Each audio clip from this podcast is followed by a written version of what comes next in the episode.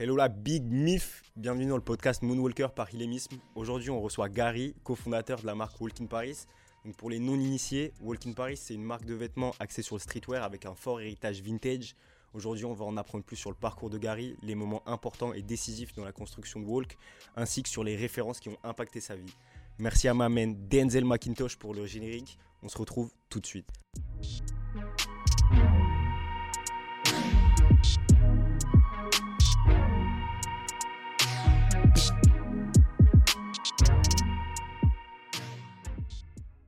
Bienvenue Gary, merci d'avoir accepté l'invitation.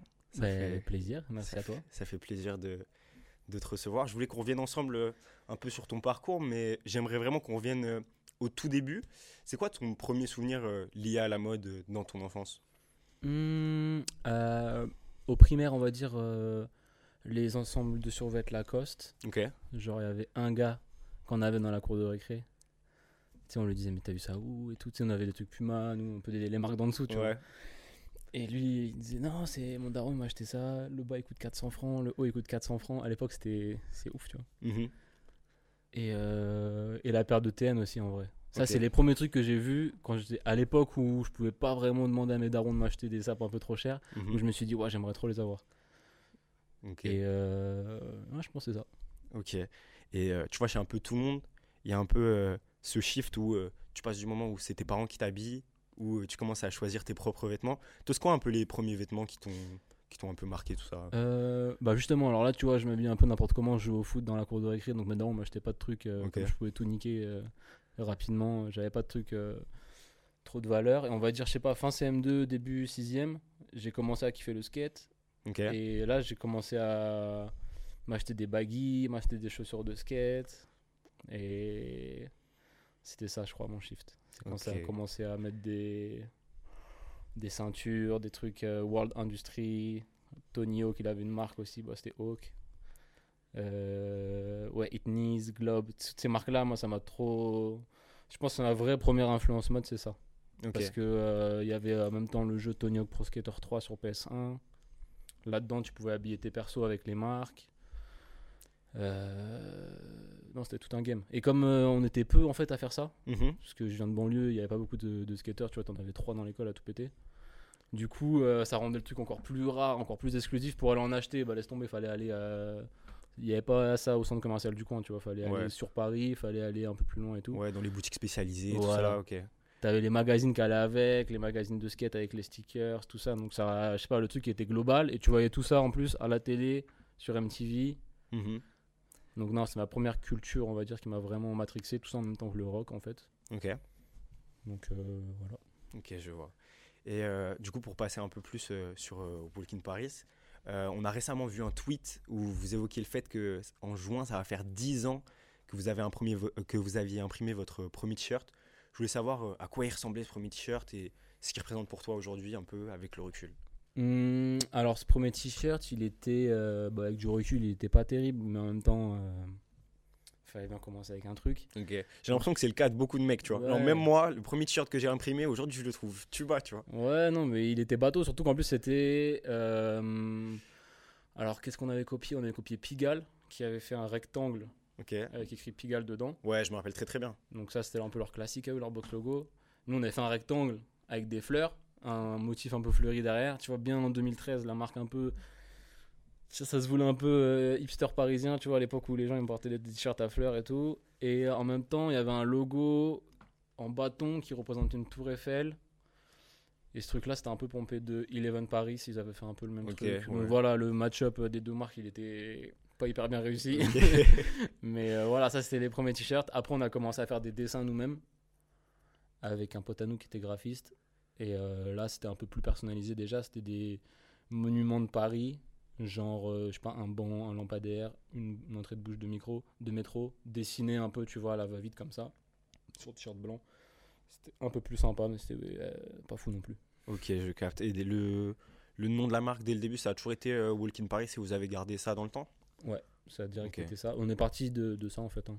Ok. Tu vois, j'ai l'impression que des fois, il y a des rencontres qui vont arriver assez subitement, mais qui vont influencer tout le reste de ta vie. Et euh, de ce que j'ai compris, ça a l'air d'être un peu le cas avec euh, Léo. Et perso, c'est quand j'ai commencé à m'entourer que ça m'a permis d'être régulier dans mon travail et de savoir euh, là où je voulais en venir avec Ilémisme. Et est-ce que le fait d'avoir commencé en duo avec Léo, ça t'a permis de pouvoir être plus focus sur ton travail? Ouais, parce que en fait, bah, en banlieue, après, tu vois, j'idéalise pas. Moi, je suis trop content d'être grandi en banlieue et tout, mais en fait, il n'y a pas beaucoup de gens qui aiment la même chose que toi si t'aimes un truc un peu spécial. Ça veut dire, tu vois, si t'aimes le skate, bah, il y va y avoir Mhm. trois mecs qui vont aimer le skate. Si t'aimes la techno, euh, vous allez être quatre dans le lycée. Et du coup, là, c'était un peu pareil. Tu vois, moi, j'ai commencé à être un peu pointu dans ma manière de me saper. Je commençais à m'intéresser au streetwear. Euh, je sais pas, il y avait deux, trois marques de streetwear qui commençaient à se créer en France.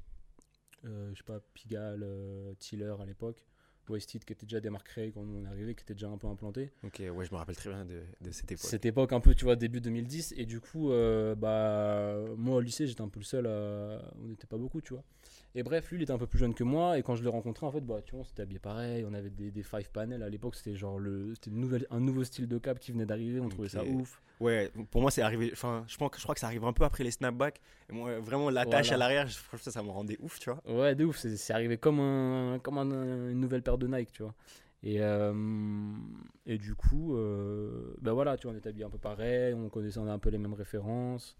Lui, le break, moi, le skate. Donc, tu vois, on était avec le rap. Bref, tout ça, c'était un peu. euh, c'était fluide, tu vois. Mhm. Et euh, bah non, bah, ça permet de, de rêver à plusieurs. C'est plus facile que, que tout seul, quoi. Ouais, T'es clairement. moins vite démotivé, tu peux te challenger. Et puis nos profils, ils sont tellement différents que ça se complète, tu vois. Mhm. Ok, je capte. Tu l'évoquais un peu plus euh, juste avant, mais euh, la ville de Paris, c'est clairement un élément central de votre univers euh, de marque. Tu vois, c'est une ville qui peut être assez hétérogène euh, entre ses quartiers, entre les gens, les lieux. Et je voulais savoir euh, ce que Paris, ça évoque pour toi et c'est quoi ton Paris Mm. Bah, moi, dans mon Paris, déjà, j'intègre euh, aussi la banlieue. Vois, je dirais que c'est toute l'île de France. Parce que bah, c'est des vases communicants, tu vois. Tu... Nous, on vient de banlieue. On a idéalisé Paris, on s'en est grave inspiré pour créer la marque. Puis maintenant, on adore aussi le fait d'en ressortir pour euh, communiquer sur la marque, donc que ce soit Mhm. euh, en banlieue, en province, à la campagne, tout ça, à l'étranger. Mais bref, c'est l'élément fondateur parce que déjà, c'est une capitale de la mode. Euh, c'est une trop belle ville. Donc, euh, juste marcher dans Paris, tu vois déjà le, le nom de la marque. Juste le concept de marcher dans Paris, c'est un truc ultra inspirant. Ouais. Et euh, comme tu dis, hétérogène, euh, hétéroclite, pardon, c'est carrément un truc qui nous inspire dans Wool quand on a besoin de, comment dire, s'identifier à plusieurs trucs. Donc ça veut dire euh, euh, le mélange déjà des âges. Mhm. Tu vois, on traîne pas mal avec des gens de 18 ans comme avec des gens de 35 ans. Et ça, c'est ce que tu peux voir facilement à Paris. Un peu moins en banlieue, un peu moins en province. Tu vois, les gens qui sont potes, ils sont souvent potes au même âge, euh, dans le même style de. Comment on dit Ils partagent les mêmes euh, affinités culturelles. Nous, Ouais. euh, bah. Ou alors ils ont les mêmes habitudes, ils vont aux mêmes endroits, etc. Voilà, exactement. Et nous, on prône ce truc-là de, bah, de mélange. Euh, tu peux être pote avec un gars de 18, euh, comme ton grand-père peut poser pour le lookbook et être aussi frais qu'un gars de 20 ans. Tu vois, c'est. On prône ce truc-là, et Paname, c'est ça en fait. Tu vois, on a fait une vidéo qui s'appelait euh, The Walk avec Sopico, il y a genre, je sais pas, c'était en 2017 Mhm. et où tu as une foule de, de gens qui marchent dans la rue, c'était que nos connaissances. Et ce truc-là, il, comment dire, il a toujours bien représenté ce qu'on était, c'est-à-dire euh, un mélange entre euh, tous les styles euh, vestimentaires, tout type de, de, de couleurs de peau, tout type de, de classe sociale et tout. Mhm. Donc euh, Paris, pour moi, ça représente ça. Ok, je capte. Et euh, moi, je crois que j'ai commencé à vous connaître aux alentours de 2015-2016, tu vois, avec des hoodies et des t-shirts qui aujourd'hui, par rapport à ce que vous faites, tu vois, peuvent paraître assez simples. Et euh, quand est-ce qu'il y a eu ce shift vraiment où vous avez commencé à développer euh, votre ADN visuel et, euh, et tout ce que vous proposez maintenant? Euh, bah déjà, faut savoir qu'on n'a aucune euh, notion à la base, euh, aucune notion vestimentaire, c'est-à-dire qu'on ne sait pas fabriquer des vêtements, on ne sait pas dessiner, aucun background styliste ou quoi que ce soit. Tu vois, nous- Mhm. Léo, il, il a fait, tu vois, il a, il a arrêté l'école assez tôt. Moi, j'ai fait un bac STG plus commerce, donc tu vois, on était loin d'être euh, calé là-dedans. Du coup, notre seul atout, c'était vraiment euh, notre chat, notre communication et tout. Donc, forcément, ça commence par faire des t-shirts euh, qui ressemblent à pas grand-chose, juste avec le nom de la marque, pour essayer de les placer sur des gens Mhm. connus, etc. C'était ça un peu le jeu au début de la marque. Et à un moment donné, euh, bah, déjà, moi, je me suis mis à temps plein dessus. Je me suis pris la tête sur euh, tu vois, apprendre un peu la mode, quoi. Ok. Euh, on a pris des bureaux. Il y a Enfant Précoce qui est un de nos mannequins qui est rentré dans la, dans la boucle. Il était tout le temps avec nous au bureau, etc. Il peignait. Tout ça, ça m'inspirait vachement. Et euh, on a commencé à essayer de développer autre chose que des hoodies, des t-shirts. On a fait des ensembles à carreaux, des trucs. On va dire que c'est à ce moment-là on a commencé à, à prendre le shift, comme tu disais. Mhm. Mais, euh, mais je trouve que c'est après 10 ans, en vrai, tu vois, que ça commence à être abouti. Parce que je commence à être vraiment satisfait des coupes des vêtements, des matières, de comment on fait nos shoots. Mhm. Et de tout ce que tu développes euh, en Ouais, vrai, euh, voilà. autour, tu vois. Et euh, tu vois, justement, c'est à quel moment où tu t'es dit, euh, ok, j'ai envie de me diriger vers, vers cette vision-là, plus que faire des choses un peu plus simples, tu vois. Est-ce qu'il y a eu un moment où vous, où vous avez eu une sorte de conversation, je pas, avec Léo par exemple, et vous vous êtes dit, ouais, vraiment, on a envie de se, se diriger vers ça? En fait, on avait un slogan qui est archi pompeux, qu'on a toujours eu euh, au début de la marque, tu vois. Ça, je sais même pas si j'ai déjà dit ça à quelqu'un, mais c'est, euh, c'était street and chic. Donc, tu vois, Ok. ça, ça faisait pitié, tu vois, mais genre, on, mais hum, on l'a toujours suivi d'une certaine manière, c'est-à-dire que faut que notre marque elle soit classe Mhm. et qu'elle soit portable par, euh, tu vois, le mec qui rentre euh, dans notre magasin qui a 40 ans, il se dit pas putain, je suis has-been. En fait, non, il peut se dire, ah, je peux choper ça, il n'y a pas de problème, ce jean il peut m'aller et tout. Mais street dans notre manière de, de communiquer, tu vois, nous on adore le concept de la walk tape, on a fait une mixtape. Euh, dans nos shootings, on va mettre euh, un survêt, euh, full survêt avec une paire de mocassins. C'est ce contraste-là, encore qui revient à ce côté un peu hétéroclite de la, de la ville de Paris, ce qu'on veut mettre Mhm. en avant et tout. Et donc on s'est toujours mis un peu ce, ce mantra en tête. Jamais essayer de faire un truc trop street, jamais essayer de faire un truc trop bobo, mais toujours surfer un peu entre ça. Et en vrai, c'est cool parce que ça parle à plein de types de personnes. Tu vois, par exemple, j'avais vu que vous aviez mis un tweet euh, où il y a un grand-père qui est rentré dans la boutique, choper un béret, Ah tout ouais, ça. J'étais ravi ce jour-là. Et, euh, et en vrai, ça, c'est lourd de fou parce que ça peut parler à plein de genres de personnes Carrément. différents. Et C'est un si peu vous mon goal, à tu vois. réunir euh, tous ces gens autour de, de la marque, c'est trop lourd. Ouais, carrément. Et bah, c'est un peu mon rêve de faire une marque en fait portable, tu vois, cliché, mais genre de 7 à 77 ans, Mhm. euh, garçon, euh, femme, sans problème. Et ouais, non, du coup, quand le daron, là, il a 80 ans, il est rentré dans la boutique, il a dit j'achète mon béret, j'aime trop, j'étais comme un ouf carrément. Ouais, bien il sûr. mal à l'aise, c'était moi le vendeur ce jour-là. J'étais en mode putain, trop de respect. Et, euh, et ouais, du coup, voilà, du coup, ce mantra qui est un peu, qui, qui est pompeux, tu vois, qu'on qu'on déclare pas, genre en mode, ok, la marque street and chic, bah, ça nous a un peu aidé finalement à toujours euh, surfer entre, entre deux, entre deux mondes. Ça veut dire que la mixtape, par exemple, si, peut-être on en parlera après et tout, mais genre, Ouais. euh, elle est, c'est avec des rappeurs, donc tu vois, on va dire que c'est quand même une culture hip-hop street. Et, mais il fallait que ce soit léché dans la, dans la composition musicale avec euh, Crayon qui est compositeur et qui est plus euh, qui fait plus de la néo-soul française ou je sais pas quoi et tu vois du coup ce mélange là est super intéressant Ouais, je suis, je suis totalement d'accord. Même euh, le résultat que ça donne, bon, on aura l'occasion d'en reparler. Je trouve, ça, plaisir. Je trouve ça très très fort. Et euh, il y a l'air d'avoir un réel attachement à l'héritage chez Walking Paris. On voit ça dans votre DA, dans votre boutique ou euh, aussi sur les photos euh, de tes grands-parents que, que tu utilises. Et euh, c'est quoi ton rapport un peu à cette esthétique? Bah, au début en fait c'était un feeling assez comment on peut dire ça? C'était c'était spontané je me suis dit allez bah tiens je suis chez mes grands-parents j'ai des vêtements old je vais shooter mon grand-père Ok. Et après, on a commencé à en jouer parce que bah, je trouve ça. Déjà, je trouve, je trouve les photos elles sont stylées.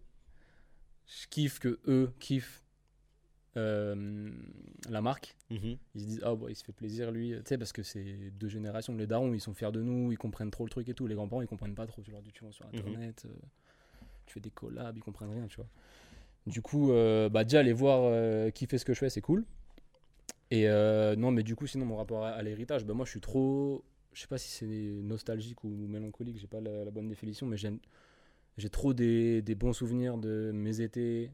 Euh, je passais deux mois chez mes grands-parents à, à vagabonder, etc. Et tu vois, du coup, euh, j'ai ce truc-là. J'aime trop le, les friperies, les vieux vêtements. Mhm. J'aime trop les vieilleries en fait. J'ai une vieille voiture.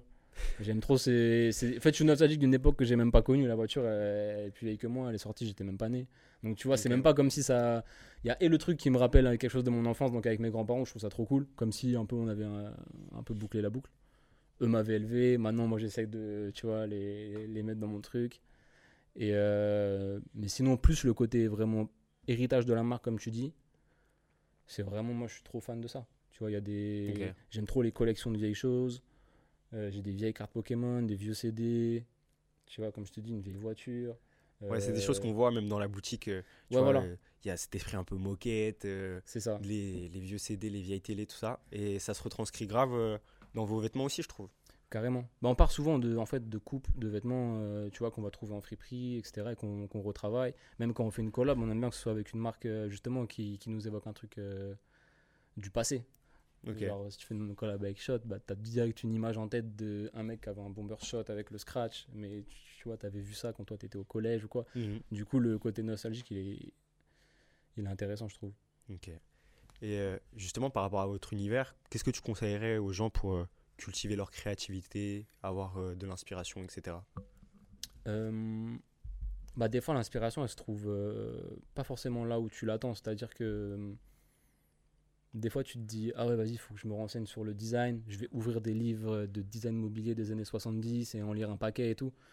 Et en fait, euh, des fois, ça te tombe dessus, mais par le plus grand des hasards, parce que tu as vu, je sais pas moi. euh, dans un vieux, un vieux boui-boui, tu as vu euh, un mec posé sur un fauteuil. Le fauteuil, tu l'as trouvé trop stylé. Mhm. Tu as commencé à lui parler, lui demander Ah, c'est quoi, machin.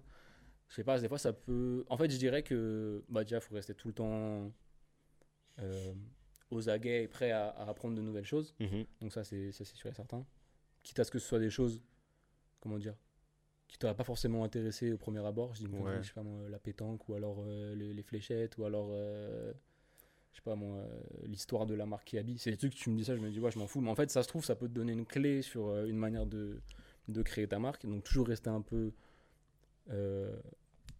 comment on dit Un peu aux aguets sur ce qui se passe. ouais. euh, ouais, bon, j'ai pas le, le bon mot, mais ouais, bref. Toujours être aux aguets et se dire, allez, si je peux apprendre un nouveau truc aujourd'hui, c'est cool. Je, je, me, je me coucherai moins bête. Et surtout, euh, bah. Ouais, c'est ça. hein. Je pense que pour moi, c'est ça. Ok. Mais moi, en vrai, c'est quelque chose qui parle aux gens. Tu vois, euh, ils peuvent euh, se ressentir dans une esthétique que eux ils ont connue plus en détail quand ils étaient petits et ça peut leur évoquer des choses, tu vois. Carrément. Donc, euh, donc c'est trop lourd de d'avoir euh, cet œil ouvert sur, sur ce qui se passe Ouais, dans d'autres univers, quoi. Et euh, dans chaque collection, tu vois, les pièces, elles sont souvent cohérentes les, les unes avec les autres. Et euh, je voulais savoir comment ça se passe pour vous au niveau design et cohérence. Est-ce que vous réalisez des produits chaque jour et euh, ensuite vous réalisez qu'il y a une certaine cohérence ou vous vous placez direct un mood board? Bah, en tout cas, comment on travaille maintenant, on va dire. On fait. souvent, on part d'une thématique Ok. qui peut être hyper vaste. Style, par exemple, là, la thématique pour une prochaine collection, c'est genre Route 66. Ok. Mais euh, tu vois, avec l'inspi un peu euh, casquette trucker euh, de, de camionneurs américains, à la fois un peu l'inspi par bout de Yosemite qu'on a de randonneurs, euh, des premiers mecs qui sont partis euh, escalader les montagnes Yosemite, à la fois le gros beauf qui est posé euh, au, au truc, euh, comment ça s'appelle l'air lunch. d'autoroute Ah, ouais, voilà, ouais. les aires d'autoroute de, de, de trucs d'américains là. Euh, bref, un peu tout ce mélange là, mais après en fait, euh, bon, on se contente pas à ça, on n'est pas déjà assez, euh, on n'a pas de, comment dire, de moyens de production assez poussés pour vraiment rentrer hyper en détail là-dedans. Mhm. Mais euh, ça va être une, euh, un début d'inspi pour le shooting et ça donne des clés pour, euh, pour, euh, pour les pièces. Après, on part d'un, comment dire, d'un gamme colorimétrique qu'on essaie de à peu près respecter. Ok. Donc c'est pour ça que les pièces, elles ont l'air d'être cohérentes. Et euh, mais sinon, euh, voilà, on fait ça, on va dire. Après, on va envoyer des prototypes. On va dire, bah voilà, peut-être que du coup, si c'est Route 66, si c'est un peu trucker américain, on va mettre des pantalons de taille haute, un peu évasés en bas, je sais pas. Et euh, on lance des protos. On voit ce que ça donne. S'il y a des trucs qu'on n'aime pas, on les sort pas. Mhm. S'il y a des trucs qu'on kiffe et on se dit, ah, il manque peut-être une pièce comme ça, on essaie de la faire. Si on est pris de court, euh, tant pis, tu vois. Mais euh, souvent, non, ça, la collection, elle est à 80% pour l'instant euh, fidèle à ce qu'on imaginait. J'espère que ça sera bientôt, on pourra faire vraiment tout ce qu'on veut, mais là pour l'instant, voilà. Les moyens ne sont pas encore euh, illimités. Mhm. Mais ça part d'un moodboard, ou même ça peut partir des fois juste d'une pièce. On se dit, tu vois, je sais pas, moi, on peut avoir une collab avec Shot et se dire, ah bah tiens, la collab, on- la, notre prochaine collection, on va la faire autour de Square, de Shot. On a fait ça pour la Paraboot en fait, Ok. la chaussure euh, Paraboot Yosemite. On s'était dit, bah vas-y, ça peut être un bon point de départ Mhm. pour, euh, en termes de couleur, en termes de, pour, pour une collection. Puis voilà. hein. Ok. Et euh, justement, est-ce que tu as une sorte de rituel avant de commencer une collection? Euh, Par exemple, je sais que pour certains designers, la première idée qui leur vient, c'est toujours les vestes. Et ensuite, ils construisent le reste. Toi, est-ce que tu as un peu ce truc-là ou pas du tout C'est toujours différent? Euh, bah moi en fait j'aime trop les pantalons, j'aime trop les jeans. Ok. Du coup, euh, parce que je trouve que c'est dur en tant que garçon de trouver un bon jean, la bonne coupe, Je suis totalement d'accord. tu vois? Et du coup, moi, mon rêve, c'est vraiment de me dire, ok, je deviens la marque Walk in Paris, c'est un basique des jeans. Tu sais que tu vas pouvoir trouver euh, le, Là, on a la prochaine coupe qui sort là, dans une semaine. Il y a genre euh, la coupe régulière qui est hyper basique, la coupe, le pantalon du menuisier qui est un peu, tu vois, l'inspire art un peu évasé, pantalon de travailleur. Euh, Il y a prochainement des bagues qui vont sortir. Je veux qu'il y ait, tu vois, plein de gammes de jeans que ce soit en mode ok ça je sais que cette, cette gamme là elle me va. Si je la rachète d'une autre couleur l'année prochaine chez Walk in Paris ça va ça va fitter y a pas de problème. Du coup euh, je pars des jeans en fait. Je pars des pantalons. Pas, Ok. pas que des jeans. Les pantalons de costard aussi. Mhm. euh, pantalons de jogging. Et après parce que je trouve que c'est plus facile de tu vois une veste on va dire que ce soit du admettons tu arrives en friperie tu trouves une veste en S en XL ça peut t'aller. Tu peux réussir à gérer le hoodie pareil pantalon si ça fit pas ça fit pas tu vois Clairement. du coup je pars de ça Ok. Ok, je vois. T'en parlais euh, un peu plus tôt, euh, même avec, euh, dans le clip avec Sopico ou avec Enfant Précoce. Et j'ai vraiment l'impression que c'est l'entourage qui fait vivre la marque. Et on retrouve souvent les mêmes mannequins, les mêmes égéries. Et est-ce que c'est quelque chose de volontaire? Est-ce que c'est un entourage qui est venu se greffer au projet? Ou tu sais directement des gens qui étaient autour de toi? Et c'est quoi un peu ton rapport à ça? Alors, euh, mon rapport à ça, bah, c'est un peu long parce que déjà, comme je te disais, en a- banlieue, On a tout notre temps. vas-y, je pars du, du début. En banlieue, il y a peu de gens, généralement, qui aiment euh, les mêmes choses que toi. J'ai envie de dire, je dis une bêtise peut-être, mais maintenant avec les réseaux sociaux, si toi t'aimes, euh, j'ai envie de dire une bêtise, mais Nelik, ça va être facile pour toi de trouver d'autres fans de Nelik avec Discord, tout ça et tout machin. Par contre, au lycée, en 2008, si t'aimes Nelik, bah, à part trouver 2-3 gars, euh, tu vois, euh, ça, va, ça va être compliqué pour toi. Donc, pareil, on va dire pour, euh, pour, pour, pour le streetwear. Donc, quand j'ai rencontré Léo, je me suis dit, ah bon, bah, déjà, tu vois, t'es deux, tu peux faire une bande avec deux personnes, donc c'est cool. Et hum, d'un autre côté, moi, j'ai toujours été assez fan des groupes de rock déjà au début. Donc, Ok. tu vois, ils sont plusieurs. Les Red Hot Chili Peppers, ils sont quatre, c'est trop stylé. Tu te dis, ah, il y a le chanteur, mais t'as aussi le personnage secondaire, t'as le bassiste et tout. Puis après, plus tard, quand j'ai commencé à plus m'intéresser au rap avec, euh, tu vois, section d'assaut, euh, l'entourage et tout, je trouvais ça trop stylé qu'il y ait plein de gens qui œuvrent pour le même projet. Et c'est pas forcément, ils n'ont pas forcément les mêmes qualités. T'en as un qui fait les t-shirts, l'autre qui fait les, les vidéos. Ouais. T'as ce rappeur il rappe comme ça, l'autre il rappe comme ça. Et je trouvais ça beau en fait d'avoir, euh, tu vois, à l'image du bateau de Luffy dans, dans One Piece. Y a, chacun à son, à son poste, chacun le fait bien, chacun excelle dans son truc. Et ça sert au projet au Et final. ça quoi. sert au projet, ça sert juste à aller chercher le, le One Piece, tu vois. Et du coup, euh, donc voilà, moi je suis trop fan des, des, des bandes.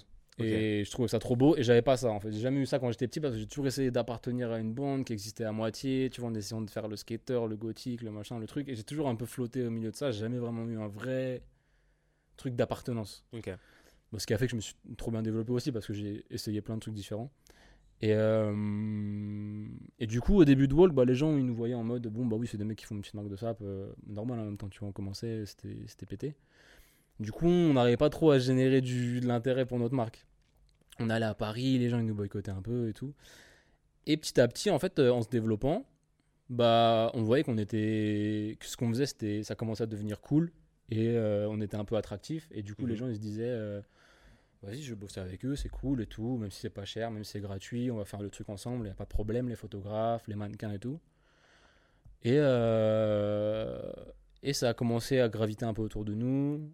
Et en vrai, le premier, le premier élément, c'était Enfant Précoce. Tu vois, en Ok. 2000, euh, je dirais que la marque, on l'a créée en 2013. Et lui, en 2016, il fait un premier shooting pour nous. Mhm. On le connaissait pas, c'était le photographe qui, avait ramené, qui l'avait ramené. Et ça a direct trop matché. Lui, il commençait à peindre un peu en même temps. Puis moi, après, euh, un an et demi après, je prenais mes- nos premiers bureaux. Donc, tu vois, il était là tout le temps. Donc, ça a commencé comme ça. Et du coup, quand on avait ses premiers bureaux au, au plein centre de Paris, c'était un peu un, un lieu de passage. Ouais. Tous nos potes passaient, etc. etc.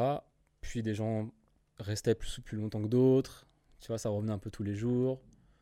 Euh, Mélic, euh, Julien Granel, euh, des gars comme ça. Et, euh, et vas-y, bah, je sais pas, tous les photographes, les gens qui bossent avec nous.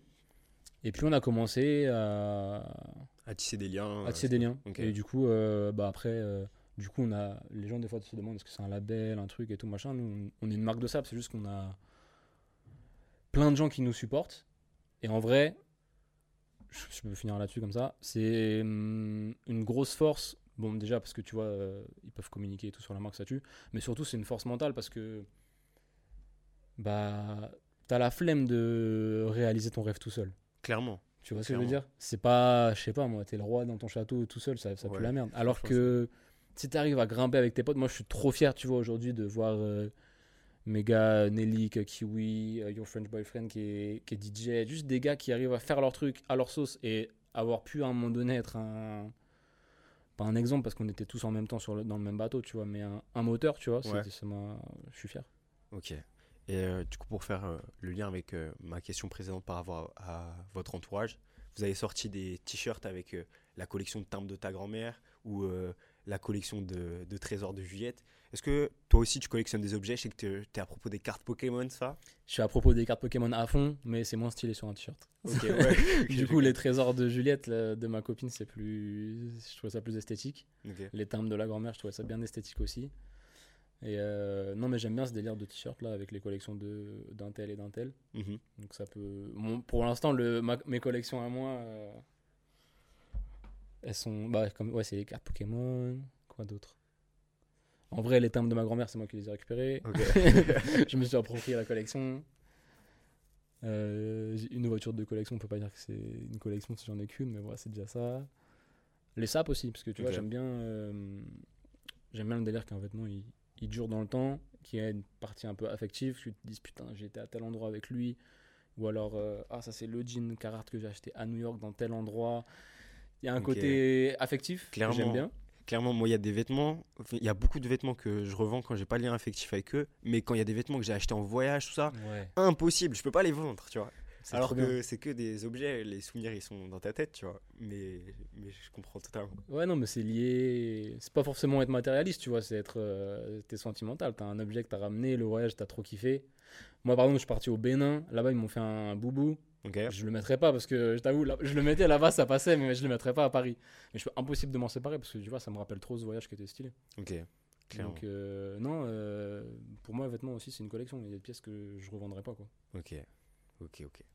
Euh, selon moi, il y a eu un réel euh, turning point pour vous, même moi dans la manière dont je vous percevais. C'est lors de la collab avec Lacoste. Et je me demandais comment ça s'est passé, si c'est eux qui sont venus vers vous ou l'inverse. Est-ce qu'ils vous ont laissé carte blanche Est-ce que vous avez eu des, restri- des restrictions? Tu vois, on entend souvent que certains Ouais. créateurs sont limités un peu par les marques avec qui ils collaborent. Comment ça s'est passé un peu pour vous? Euh, alors, le premier point d'approche, je dirais que c'est euh, Léo qui a fait une campagne pour eux. Ok. C'était une campagne pub où il était mannequin. Et euh, on connaissait une meuf qui bossait là-bas, qui a un peu appuyé notre dossier, qui a un peu dit euh, Ah, il y a eux qui ont une marque et tout. nanana. Et comme il y a eu un premier point d'accroche avec Léo, euh, on leur a fait un dossier. Je dirais c'était en. La collab est sortie en 2020. 2021. Il me semble. Il me semble que c'est 2020. Non, je crois que c'est 2021, juste après le Covid. Et on a commencé à la discuter, genre fin 2018, tu vois, ça a mis. Après, il y a eu Ok. le Covid, donc bon, c'était galère. Mais bref, ça, c'était un travail de longue haleine. Et euh, voilà, on leur a présenté un dossier qui avait rien à voir finalement avec le sap qu'on a sorti à la fin. C'était inspi un peu londonien, gothique et tout. Enfin, Mhm. c'est strictement rien à voir. Mais ils ont kiffé. Et à partir de ce moment-là, euh, on a eu des échanges qui étaient, bah, qui étaient longs, tu vois, parce que c'est une- ils ont des maxi process. Tu peux pas Très leur bien, dire euh, on veut ça et hop, tu vois. C'est ça a commencé comment? On a fait des fiches techniques, des premiers dessins, ok, peut-être ce genre de vêtements, des couleurs. Non, non, je dis de la merde. On est parti d'abord euh, dans, leurs usi- dans leurs usines d'archives à Troyes, c'est euh, en province, là, pas loin de Paris. Il y a toutes les archives Lacoste là-bas, dans un entrepôt. Genre, t'as 60 000 pièces, je crois. Et du coup, pour toi qui es fan de friperie, de vintage, euh, t'as dû bien kiffer. Ouais, j'ai bien kiffé. Après, on n'a pas pu tout voir. Ils nous avaient fait. En fait, c'est là où ils ont été bons. Tu vois, ils nous ont dit qu'est-ce, quel genre de direction vous voulez donner à la collab? On a dit ah, un truc un peu euh, papy italien, velours, euh, carreau, costard, machin. Et du coup, ils ont sorti des pièces archives. Et tu vois, dessus, tu as genre le créateur de la pièce, euh, le gars, enfin le gars qui l'a designé, l'année, euh, la matière. Ils nous ont sorti tout un tas de trucs. Et ils ont dit vas-y, euh, regardez ce qui vous plaît. ensuite, on, on a pris, on a fait une présélection. On s'est dit, ah bah le polo, ça peut être sympa de le faire comme ça. Là, il y a le premier polo Lacoste de, de René Lacoste 1937, je crois, il y avait écrit dessus, avec un gros col pelle à tarte comme ça. Et du coup, euh, on s'est dit, ah ça peut être bien de partir de cette coupe-là pour le polo, la, même, la couleur, etc. Après, ils avaient un truc jacquard, euh, un ensemble à carreaux. On s'est dit, euh, ah bah ça peut être sympa de prendre cette veste-là. Ah, mais on peut la faire réversible avec ça. En fait, là-bas, ce qui est bien, c'est que les possibilités, elles sont pas illimitées, mais ils peuvent facilement faire un proto complexe. Contrairement à, à nous, c'est plus compliqué parce que T'as pas Bah, forcément la main d'œuvre, tout ça, ouais. c'est ça. Et eux, ils ont déjà tous les patrons qui sont créés. T'as plus qu'à piocher, à te resservir. Et à mon avis, c'est comme ça qu'ils créent leur collection aujourd'hui aussi, tu vois. C'est Mhm. en allant rechercher dans leurs archives et tout. Donc voilà, on a fait ça. Après, on a commencé à faire des dessins. Eux, ils ont un styliste en interne qui était dédié à la collab. Enfin, pas à notre collab, mais qui est dédié au collab, donc ils nous aiguillaient. À une époque où nous, on n'avait pas de styliste en interne, donc c'était nickel. Et voilà, on a eu des premiers prototypes qui étaient ok. On a changé des trucs, les placements des logos, les matières et tout. Et puis, on a eu des, des protos finaux. Et après, là, c'était le début du. On s'amusait, quoi. Ok. Et est-ce que t'as ressenti que la marque, elle rentrait dans un autre game une fois qu'il y a eu cette collab ou même pas forcément, mais la manière dont les gens vous percevaient, tu vois? Ouais. Donc, euh. Euh, bah, la manière dont les gens nous percevaient, ouais. La, la réalité, non. Parce que disons que ça nous a fait. Ça a boosté notre, euh, je pense, notre crédibilité. Mais ça a pas. Tu vois, les gens, souvent, ils me voir, ils me disent Mais putain, mais t'as fait une collab avec Lacoste et tout, mais tu dois être riche. euh, La marque, elle, elle explose. Lacoste, c'est une marque mondiale et tout. Mhm. Et ça a pas. Ok, la collab, elle s'est vendue en deux secondes, et, tu vois, mais il n'y avait pas euh, 500 000 pièces. Donc, euh, dis- financièrement, ça va pas changer grand chose à, à notre vie. Mhm. Et en termes de crédibilité, je dirais que oui. Parce que Ok. euh, ça met comme un tampon un peu, tu vois, sur ton passeport. Certaines marques euh, te valident, euh, certaines personnes te, te- te valident une marque euh, comme ça. Mais c'est surtout, je trouve que la... Vas-y, les pièces, elles étaient stylées, le shooting, il était stylé, ça correspondait parfaitement à Walk in Paris et Lacoste. Tu avais Mhm. le côté héritage. Et nous, en fait, ça nous a un peu lancé dans un truc... Bah, tu vois, tu disais tout à l'heure les inspi vintage Mhm. c'était déjà présent. Mais là, on veut vraiment, autant qu'on peut, faire des collabs avec des marques euh, héritage. Et euh, tu vois, aller fouiller euh, dans les archives, les trucs comme on a fait avec Shot et Paraboot d'ailleurs. Et du coup, ça nous a mis sur cette, sur cette voie-là. Et je trouvais que c'était un bon nouveau point de départ pour la marque. Ok. Du coup, euh, t'en parlais juste avant. Euh, plus récemment, on vous a vu collab avec euh, Shot. C'est une marque qui vient de New York, contrairement à Lacoste et Paraboot qui sont des marques françaises. Euh, Est-ce que le dialogue avec une entreprise américaine comme Shot, il se fait de manière un peu plus différente? Euh, Est-ce que le siège, il doit valider aux États-Unis, etc. Comment est-ce que ça se passe? En fait, c'est des licenciés de Shot en Europe. Donc, comment te dire, c'est une, c'est une entreprise française. Ok. Et hum, ils ont. Je crois qu'ils ont même pas besoin de faire valider euh, les collabs euh, aux États-Unis. Ok. C'est un autre pôle en France qui gère toute la partie Europe. Il y a plein de marques comme ça. Je crois qu'Arar c'est pareil. Ouais, Karat, il me semble que c'est en Allemagne. Ouais, et que du coup, eux ils gèrent la partie Europe, Europe. Ils ont même pas besoin, tu vois, les collabs qu'ils ont fait avec des marques françaises. Je crois qu'ils avaient fait l'art de l'automobile, Headbanger et tout. C'est des trucs qui sont gérés, si je dis pas de conneries, hein, directement euh, sur place. Et t'as pas forcément besoin d'avoir la validation. euh. T'as des trucs à respecter dans la collab. Genre, euh, tu dois pas. Tu vois, nous on aime bien faire des mélanges de logos. Mhm. Et dans la veste Shot, tu as des étiquettes Shot Walk avec les, deux, les deux noms de marque mélangés. Ça, on n'avait pas le droit de le faire apparaître sur l'étiquette principale dans le col de la veste. Il fallait qu'il y ait l'étiquette Shot basique. Euh, T'as pas le trop droit de toucher à leur logo. À part ça, en fait, il n'y avait pas grand chose comme restriction. Eux, c'était assez, c'était assez free. Ok. Et euh, moi, du coup, j'ai beaucoup aimé ce que vous avez proposé euh, en termes d'image euh, lors de cette collab avec le shooting. Comment est-ce que tu as réussi à mixer l'ADN des deux marques? Bah en fait, tu vois, au début, quand on m'a dit collab avec Shot, je me suis dit, ah ouais, je sais pas, parce que j'avais pas envie de faire un truc bateau, parce que tu vois, eux, ils font le. La pièce iconique de chez Shot, c'est le, le Bombers en, en nylon, tu vois, avec le scratch sur, la, sur le pec. Je sais pas comment on dit, c'est un Bombers ou. Ouais, bref, c'est la veste. Ouais, bien sûr, le la veste classique. Orange, le, le noir ou bleu, ou bleu marine, tu vois, c'est. Bref, la classique. Je pense que tout le monde voit. Et euh, je me dis, ouais, mais si je fais ça, ça, ça c'est téléphoné, tu vois. Et du coup, euh, j'hésitais en fait avec cette collab. Et au bout d'un moment, on s'est dit, vas-y, euh, les mecs de chez Shot nous ont ramené euh, des, des archives. Ils nous ont dit, voilà, il y a ça qui, est- qui a été fait chez Shot, euh, Shot euh, USA, euh, nanana, il y a ça, il y a ça, il y a ça. Voilà les pièces, vous vous dites si vous kiffez ou pas.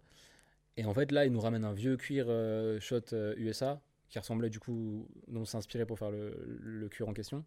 Et là, on s'est dit, ah ouais, ça c'est vraiment trop ça, et tout, c'est trop stylé. On apprend qu'il qu'il se vend 1000 balles le, le, cuir. On se dit, waouh, c'est trop frais, mais putain, nos, nos clients vont jamais mettre 1000 balles là-dedans et tout, c'est trop, c'est trop hard. Et euh, bref, après, on arrive avec la production, le... comme c'est fait euh, en Europe et pas aux États-Unis, c'est on peut payer un peu moins cher les coûts de production et tout. Mais bref, du coup, ils nous amènent ça. On se dit, vas-y, ça peut être chaud. euh, bah, on part de ça et on va essayer de mettre des couleurs wall dedans et de le rendre un peu, un peu street. On va mettre un gros logo derrière, on va mettre nos, nos trucs à l'intérieur, nos étiquettes, nos machins. Puis voilà, hein, c'est un mélange. Moi, pour moi, c'est un bon mélange aussi parce que tu as les couleurs Walk in Paris. Tu as, tu vois, le marron, le vert forêt qu'on utilise beaucoup. Et tu as une coupe vintage Mhm. héritage encore une fois tu vois et et puis c'est un cuir shot c'est leur savoir-faire parce que faire des cuirs mec c'est un Ouais, c'est un faire des vestes game. en cuir c'est un game de ouf donc euh, aux États-Unis en fait t'as as des marques comme euh, Aimé Léon d'Or euh, Golf Le Fleur Suprême ils vont voir shot juste parce que ils sont enfin c'est une bête de marque mais c'est parce qu'ils ont un savoir-faire de fou malade et que ils, sa- ils pourront pas faire des cuirs aussi stylés si S'il passait tout s'ils seul. passent euh, pas par ça tu vois donc euh, c'est un gage de qualité de ouf voilà Ok. Moi, il y a un truc que j'ai regretté un peu en termes d'image, c'est que vous avez pas shoot avec Prince Wally. frérot on devait J'ai vu ça, j'ai vu ça sur le tweet. Ouais, on n'a pas réussi à s'accorder au niveau timing, tout ça. Ah, j'étais Euh, deg. ouais, moi aussi j'étais deg, mais euh, c'était. C'est pour le meilleur parce qu'il y a un épisode 2 qui va sortir avec Shot, donc euh, j'espère que. Prince Wally sera, il sera dispo cette fois-ci. Mais, euh, mais ouais, c'est le dernier moment, euh, on devait, tu vois, et lui était trop chaud, il adore la veste. Genre, euh, Mm. Nous on s'est dit, on n'a même pas reçu le premier proto de la veste, on l'avait juste dessiné comme ça, on se disait, ok, c'est sûr, c'est pour lui la veste. Ouais, C'est le mannequin number one. Shout out à Moussa. Et on entend souvent dire que les marques internationales ou les marques françaises de renommée mondiale, elles donnent pas assez de force à des créatifs français ou des marques françaises euh, plus indépendantes. Et euh, c'est surtout le cas dans le streetwear, j'ai l'impression. Euh, Qu'est-ce que tu penses un peu de cette situation? Qu'est-ce qui manque aux marques de streetwear françaises pour exploser à une plus grande échelle?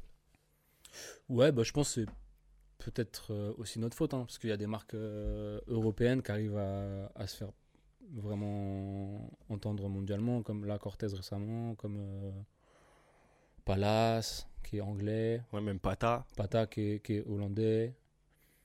Moi, je pense que, tu vois, il y a quand même Pigalle qui a fait un petit bout de chemin dans la, dans la haute couture et tout. Mhm. Hmm, bah, je pense que ce qui nous manque, c'est à nous, hein, tu vois, de montrer, euh, de montrer ce qu'on sait faire. hein. Parce que vu que Paris, c'est une capitale de la mode, je pense que c'est attractif de faire des collabs avec des marques françaises. Je pense que c'est ça doit être stylé pour un- une marque euh, internationale. Mais non, je pense que à nous prouver qu'on est capable de faire au- aussi bien que Palace, euh, Cortez et Pata. Ok, ok, je capte. Euh, Il y a quelque chose où ça me tenait à cœur d'en parler avec toi, c'est la musique. Euh, personnellement, tu vois, je réalise une playlist euh, pour chaque nouvelle collection que je développe. Est-ce que la musique, ça vous accompagne euh, dans votre processus créatif? Dans quelle mesure c'est important pour vous? Hmm, Bah ouais, déjà ça nous accompagne parce que là tu vois on sort une collection qui s'appelle euh, Il fait dimanche, c'est la collection été, printemps, printemps-été là 2023. C'est une chanson de Henri Salvador. Et en fait, direct, c'est facile parce que un moodboard, tu vois les photos, chacun un peu l'interprète comme il veut. Là, tu écoutes la chanson, tu es direct dans, dans un mood. Tu vois Ouais. direct euh, où, où on veut aller. Et euh, non, mais sinon, oui, de base, ouais, bah, on adore la musique. hein. Moi, je voulais, j'ai essayé de rapper, j'ai mixé, j'ai fait, j'ai tout fait, quoi. Les prods, les trucs. J'étais pas très bon, du coup, j'étais meilleur dans, dans les saps.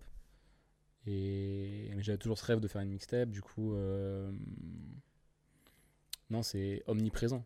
Et d'ailleurs, euh, on a commencé un peu notre marque grâce à ça aussi, parce que c'était des placements de produits sur des rappeurs, en vrai, qui nous ont fait connaître. Mhm. Sur des rappeurs ou sur euh, Moi, c'est comme ça que je vous ai connu. tu vois, tout le monde a un peu connu comme ça et c'est c'était un peu euh, ouais marque de rappeur et ça nous a trop aidé parce que nous ça nous est, ça nous est kiffé quoi. Je on vois. aime trop la musique d'un gars, ça fait trop on est honoré si le mec il porte la il porte la sape. Ok. Toi, c'est quoi les albums qui t'ont un peu marqué euh, dans, dans ta vie?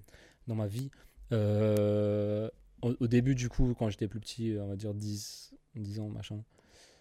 euh, moi c'était Red Hot Chili Pepper, donc Californication l'album, je crois que c'est 98. Euh, Doc Gineco que j'ai redécouvert récemment, enfin récemment il y a, a peut-être 10 ans, mais que j'écoutais quand même finalement quand j'étais petit, tu vois, le Le Première Consultation, qui ouais. est sorti, je pense, quand je devais avoir 6-7 ans, mais je- ça passait déjà à la radio et tout, donc euh, ça m'a quand même marqué. Euh, après, un peu plus tard, je dirais, tu sais, les groupes euh, de rock des années 2000, peut-être euh, Linkin Park, System of a Down, tous ces trucs-là. Ou Gorillaz, les mecs qui commençaient à intégrer un peu le rap aussi dans le. Ça, j'aimais bien ce mélange-là. Rap rock. Euh, Sinon. Ah ouais, j'ai un album, du coup, euh, un peu un album fétiche, c'est euh, Portishead, c'est euh, il s'appelle l'album. C'est un album de. Alors attends, comment ça s'appelle ce style? C'est genre Massive Attack, c'est des... c'est ce style-là, c'est de la... du trip hop, je crois. C'est genre ouais, euh, du rock avec des rythmiques hip-hop, si je dis pas de conneries. Il y a des scratchs, il y a des rythmiques un peu drum and bass. Du coup, cet album-là, incroyable. Parce que la voix de la meuf et tout, c'est trop planant. J'a- J'adore ça. Je le mets dans toutes les circonstances. Euh, Quoi d'autre? Après, récemment. Bah, moi, j'ai un album fétiche aussi. C'est Orange de, Frank Ocean de Frank Ocean. Euh, L'album posthume de Mac Miller, incroyable. Ok, ouais, il y a beaucoup de gens qui, Euh, qui ont été marqués par, Ouais, je par cet l'adore. album. Circle? Ouais. je suis trop fan. Euh, Après, en France. Tu vois, par exemple, dans le magazine de la Walk Tape, vous avez fait une double page euh, sur euh, la discographie du Walker et Ouais. vous mettez par moi des artistes qui me parlent, tu vois, genre, je pense à, à LPHA, je pense à Gizmo, Ouais, tu ouais, vois, ouais, et- ouais, bien sûr. Euh, Mais Gizmo, ouais, parce que moi, l'entourage, ça m'a vraiment matrixé.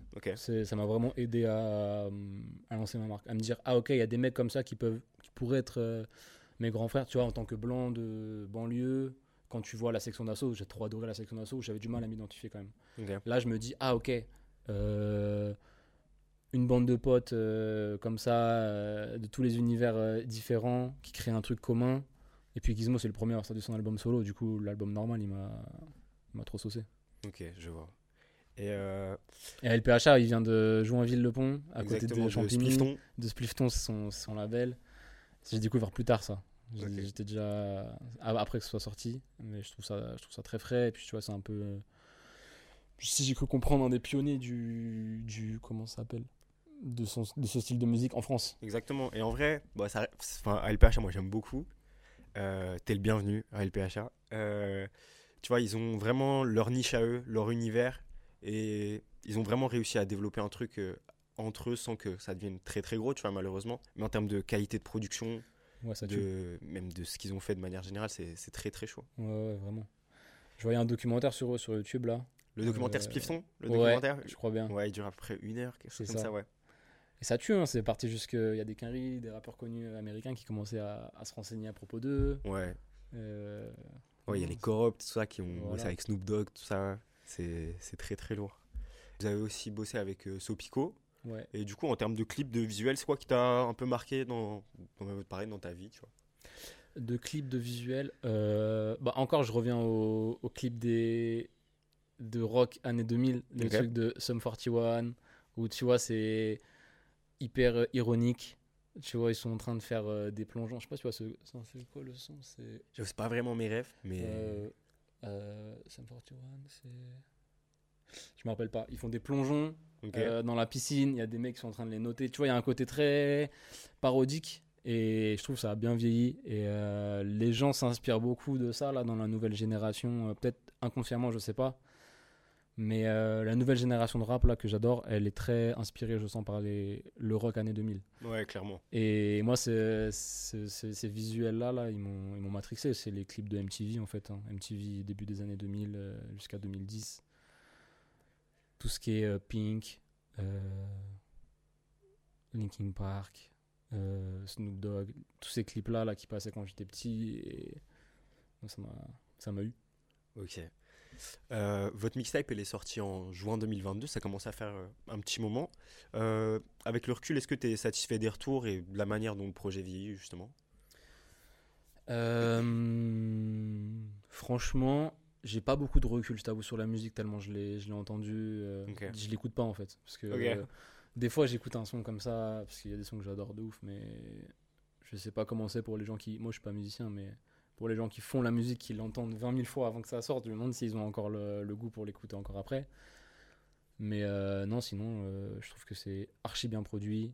C'est un beau produit fini. En fait, moi, j'avais pas envie de de faire une. Ça s'appelle une mixtape, Walk Tape Volume 1, Mhm. parce que je voulais pas me prendre trop au sérieux sur le côté ok, on sort un album. Du Ok, coup, en ouais. fait, le, faire, le fait de sortir, de l'appeler mixtape, ça dédouanait un peu, Mhm. ça rendait le truc plus léger. Du coup, euh, ça m'a aidé à le sortir euh, sans, sans me sentir trop prétentieux, tu vois. Et du coup, euh, mais sinon, je le considère comme un album parce que hum, c'est un truc qu'on a, qu'on a pensé, qu'on a fait sur un instant T. Tu vois, tous les morceaux, c'est pas des trucs qu'on était piochés dans les ordinateurs de chacun. Tu vois, les rappeurs, ils sont tous passés au studio quasiment sur la même période. Euh, tout a été produit plus ou moins par euh, Crayon, qui, fait un fil, ça donne un fil conducteur euh, assez, assez cohérent musicalement. Et vas-y, en vrai, c'est que c'est une génération. J'aime bien, tu vois, cette, cette mixtape parce que c'est un peu que des refs de quand j'ai commencé la marque, ou en tout cas des rappeurs qui ont un peu évolué, évolué avec nous. Ouais. Euh, même si c'est quasiment des mecs qui sont. Ouais, si, c'est quand même des gars de notre génération, même si t'as des Nemir, des Ichon qui sont un peu plus vieux, tu vois, c'est quand même des gars qui m'ont trop inspiré. Sopico, 75e session, moi, c'est une inspi fort. Euh, bon Gamin, c'est une inspi fort. Nemir, quand il faisait les premiers sons avec Alpha, Nekfeu, c'est ça tue. Avec Ginger Bigot. Même son Euh, album, en vrai, moi je le trouve sous-côté son album. Son Ça, album, il a mis du temps à le sortir, Ouais, mais moi je le trouve bon en vrai. Ah, il est très frais, non, c'est un. Musicalement, il est trop frais. Et euh, ouais, du coup, je trouve il a bien vieilli, euh, la mixtape, elle a bien vieilli. Et surtout, en fait, bah voilà, comme euh, la collab avec Lacoste, ça permet aussi euh, aux gens de se dire Ah, ok, ils sont capables de faire euh, autre chose aussi que euh, juste leur petite collection, leur petit shoot. Ça sort de. Moi, c'était un, je te pas, c'était un rêve de faire une mixtape moi-même à la base. Et du coup, je me suis dit Ah, peut-être que je suis pas très bon rappeur, pas très bon producteur, peut-être qu'on peut réussir à lier ça euh, à la marque. Donc, en fait, Mhm. j'ai un peu réaliser mon rêve euh, en étant euh, derrière le de l'autre côté du, de la caméra tu vois Ok. Mais du coup, Et- toi, ton rôle, ça a plus été d'être euh, dans la DA ou, euh, ou de. Ouais. c'était on va dire euh, l'orga la DA genre euh, en gros on s'est retrouvé je te fais le topo on commençait la je te fais le topo jusqu'au depuis le tout début magazine numéro 1 que je sors en 2017 ou 2018 à la fin en blague je me dis vas-y euh, Wall Tape volume 1 soon Ouais. ou la Walkans mixtape euh, soon, un truc comme ça, tu vois. Mais en blague un peu parce que je voulais que dans le magazine numéro 2, Ouais, Vous mettiez un CD. un CD ouais, ça. gravé, tout ça, machin. Voilà, bref, c'était un peu bancal, tout ça. Et puis on rencontre Crayon, lui il nous fait euh, Ok, moi je suis chaud les gars, on commence à faire des 2-3 sessions studio comme ça. Mais euh, on a 2-3 sons sympas, tu vois. Genre le Nemir Chilla, on l'a fait. La V1, on l'avait fait, c'est un des premiers sons qu'on a fait. Le Isha Laylo aussi, c'est un des premiers sons qu'on a fait. Mais genre euh, sans Laylo, avec Isha, avec euh, Clara de Agar Agar, le son était frais et tout. Donc euh, on avait des quelques maquettes. Mais voilà, c'est trop dur d'organiser les, les, les emplois du temps. Bref, le Covid arrive et là, genre, on a un hôtel qui nous dit vas-y, on a un studio en bas si vous voulez passer une semaine ici et carte blanche. Et là, on se dit ok. Et c'est là où on va dire je suis intervenu. Je me suis dit ah ok. euh, j'ai appelé tous les rappeurs que j'aurais aimé vous voir sur cette tape. Et en fait, comme personne n'avait tourné, euh, tu vois, c'était la fin du Covid, euh, je sais pas, c'était en. La première session de confinement, c'était jusqu'en mars 2020, tu vois. Juillet, personne n'avait tourné. Et du coup, euh, tout le monde était chaud. Ok. Et puis même, je crois ils ont été logés dans l'hôtel. Logé dans l'hôtel, c'était trop stylé. Ok. Et, et le gars, il nous laissait carte blanche. French Theory Hotel, juste à côté, là, dans le, dans le 6ème, à Odéon. Donc, euh, non, il a trop assuré. Et du coup, c'était. Du coup, non, c'était. C'était ça mon rôle, quoi. C'était d'organiser le truc. Après, musicalement, bah, genre. euh, je ne compose pas, mais on va dire. euh, T'as une oreille? on va dire que j'ai une oreille et surtout j'étais capable de me dire ah ce serait vraiment stylé si euh, Sopico il faisait un, son avec ça sur euh, du, du boom bap machin donner deux trois conseils ah ouais ça tuerait si je sais pas moi Enchanté Julien on l'a vu sur la tape on se dit ouais je commence à parler avec elle Mhm. Et je lui dis ouais ça peut être cool un feat euh, masculin tu vois dessus et tout on est là on dit ouais je sais pas qui et tout Nelik et tout machin Chrissy et tout on évoque des noms comme ça et, euh, et un jour, elle me dit Ouais, euh, Moussa, il a entendu le son. Moi, je le connaissais pas, tu vois. Mhm, Je connaissais à peine d'ailleurs Julia aussi. Et ils m'ont parlé comme ça. Et elle me dit Ouais, Julia, il a, Moussa, il a entendu le son. Euh, je crois qu'il aime secrètement, il aimerait bien poser dessus. Mais je crois qu'il me dit ça en blague et tout. Je dis Bah non, let's go et tout. euh, On fait ça, tu vois. Même si, même si à la base, le délire de la tape, c'était de faire des feats un peu euh, imprévus. Ouais. Eux, ils avaient déjà fait un feat ensemble. Ouais, 45 tours. Voilà, on se disait, bon, on va pas refaire la même chose, tu vois, mais en fait, vas-y, ça coulait de source.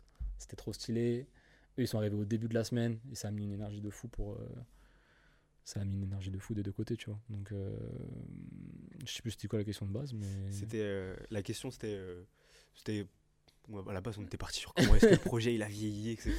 Ouais, ouais, bah écoute, euh, non, je, je suis content. Après, je t'avoue, c'était tellement d'énergie que j'ai. Je suis, je suis, pas chaud là de commencer la Wall Tape 2, mais bon, c'est Ok. en vrai, c'est le projet. hein. On, a, on a fait ça en collab avec euh, un label Microclimat. Mhm. Ils sont chauds de nous accompagner sur la Wall Tape 2 aussi, donc ça va partir à tout moment. Let's go, Tyler, euh, contacte euh, Gary sur, euh, sur la à l'heure, on t'attend en fit avec Julien Granel et Simca. Euh, et du coup, sur cette semaine-là, t'as une anecdote un peu marquante. C'est quoi un peu le souvenir que t'as? Euh, Anecdote marquante. Ouais, c'est qu'en fait, tu vois, le gars qui a l'hôtel, c'est un daron, il doit avoir 40 ans, il s'appelle Aurélien, Big Up Aurélien, et c'est trop un bon, tu vois, il nous a laissé faire tout ce qu'on voulait et tout, mais il y avait une règle, c'était interdit de fumer dans les. Ok. Et moi, je me battais un peu pour essayer de faire régner cette règle, mais tu connais, les rappeurs, c'était impossible. Et du coup, je sais plus ce qui s'est passé le dernier soir, c'était Sopico qui a enregistré son son un samedi soir. Tu vois, tout le monde était fatigué, Mhm. Crayon, il avait fait des sessions de. On était vraiment à l'usine, hein. c'était une session à 13h, une session à 20h, hop, on enchaînait. Donc vraiment, euh, c'était une semaine archi intense, archi propre, on a quand même réussi à tout caler et tout. Et là, le dernier soir, on se dit, vas-y, on va se faire un peu plus plaisir, c'est samedi soir. euh. Donc, euh, Sopico, il vient, déjà, il commence à venir avec des potes et tout, machin. Et là, nous aussi, on y a tous nos potes qui, sont, qui, étaient là, qui étaient là la semaine, machin. Et le studio est tout petit, tu vois, c'est euh, c'est 15 mètres carrés. Et du coup, impossible d'interdire aux gens de, de fumer. Ouais. Et du coup, il commence à m'embrouiller, le mec de l'hôtel. Il me dit Non, mais mec, t'es sérieux et tout, c'est quoi ce bordel tout, tout le monde fume et tout, c'est un, un, un aqua là-dedans. Je dis Ouais, mais moi, je peux rien. Moi-même, je fume pas, mais comment tu veux que j'interdise ça et tout C'est le dernier soir, mec, t'inquiète et tout. Il me dit Bon, ok et tout. Il se pose avec nous, il commence à fumer, à teaser. Là, on se dit Non, c'est bon, il est bien. on l'a mis, archi à l'aise, on a pu finir notre semaine tranquille. Ok, ok, je vois. Moi, il y a deux titres que j'aime beaucoup sur la walk tape, c'est Mister Lova de Lovni. Sont incroyablement sous-cotés, je trouve. Et euh, Minute d'Enchanté Julia et Prince Wally, dont on a parlé un peu avant. Ouais. Je veux savoir, toi, c'est quoi ton son préféré un peu sur euh, la tape? Euh, je crois que je partage ton avis. Hein. Euh, Mister Lova, je trouve ça trop stylé. Ça, tu vois, c'est un son qui vieillit trop bien. Ouais, à C'est fond. un futur grand cru. Et Minute, pour moi, c'est mon préféré parce que vraiment, Wally et, et, et- et Julien, on a partagé un, un moment fort parce qu'en fait, il il avait pas enregistré de son, euh, Moussa, depuis son album euh, de Ouais, 2018. depuis là. Boys. Et, et en fait, il a. Et, et Julia, elle savait pas ce qu'il allait faire. Nous, on avait déjà la version de Julia avec juste la- ses couplets et ses refrains. Ils venaient en studio, les deux, le premier jour du, de la semaine. Et euh, personne savait ce que Moussa allait rapper. Mhm. Et genre, euh, il pose son couplet et tout, on se dit, waouh, c'est incroyable et tout, machin. Et en fait, je sais pas, on était juste 5-6 comme ça, on s'enjaillait, il était 14h. Et lui, il me dit, putain, mais les gars, vous me mettez une énergie de fou et tout. Moi, quand je. J'ai pas l'habitude de faire des sessions studio comme ça. Ok. Et du coup, en fait, on s'est dit, ah ok, en fait, euh, ça nous fait trop kiffer ce qui se passe là, mais ça Mhm. les fait aussi kiffer eux, tu vois, genre, euh, les, Ouais. les artistes. Alors que c'est leur job, ils. C'est leur job, c'est Prince Wally. Moi, j'écoutais Prince Wally, euh, j'écoutais Big Buddha Cheese, j'avais, j'avais 20 ans. Moi, je croyais que c'était un daron, le gars, à mon âge. Je croyais que c'était un, déjà un père, tu Ouais, vois. un OG. Tellement, tellement il est OG et tout. On se dit, ouais, lui, c'est un grand frère. Et du coup, le voir rapper sur la tape, je me dis, oh, la classe et tout. Et euh, il kiffait autant que moi, en fait. Et du coup, c'est ça qui m'a fait, qui m'a fait, qui m'a fait plaisir. Ok. Puis euh, même, euh, tu vois, après quand ils l'ont joué sur scène et tout, j'imagine que Ouais. tu as dû voir ça. Genre, ça a dû prendre une autre dimension pour Ouais, toi, ouais, tu vois. Vraiment. Et euh, tu vois, comme tu nous l'as expliqué, ça, la musique, ça fait un peu partie de votre, votre ADN. Pareil, Léo, il est danseur à côté de la marque. et du coup, toi, en plus de la musique, c'est quoi ta passion à côté des vêtements? Euh, bah, en fait, je t'avoue, j'essaye d'être. J'ai pas un truc genre qui m'anime au point de me dire, euh, ça me fait trop vibrer, c'est ça qui. Mais j'ai plein de petites passions, tu vois. J'adore les échecs, j'adore euh, le jardinage, j'adore euh, En plus, le on, foot. on te voit sur euh, la pochette euh, de la walk tape en train de jardiner, Ouais, tout ça. exact- Exactement, tu vois, c'était une petite métaphore de j'arrose mon petit jardin. Et non, il y a plein de trucs. En fait, j'aime bien, comme mon taf, il est très euh, téléphone, ordinateur, j'aime beaucoup avoir des passions qui me permettent d'utiliser mes mains ou de sortir de chez moi. Donc, euh, en ce moment, en tout cas, c'est un peu ma résolution de me dire bon, vas-y, je suis à 1000% dans mon taf, mais que à, une cer- à un certain moment de la, de la journée. Et l'autre partie de la journée, je fais un truc que je kiffe et qui me fait m'aérer la tête, tu vois, du jogging, de l'escalade, du foot, euh, des échecs, tranquille. Mais sinon, euh, passion, passion. Un peu tout, quoi. Ok.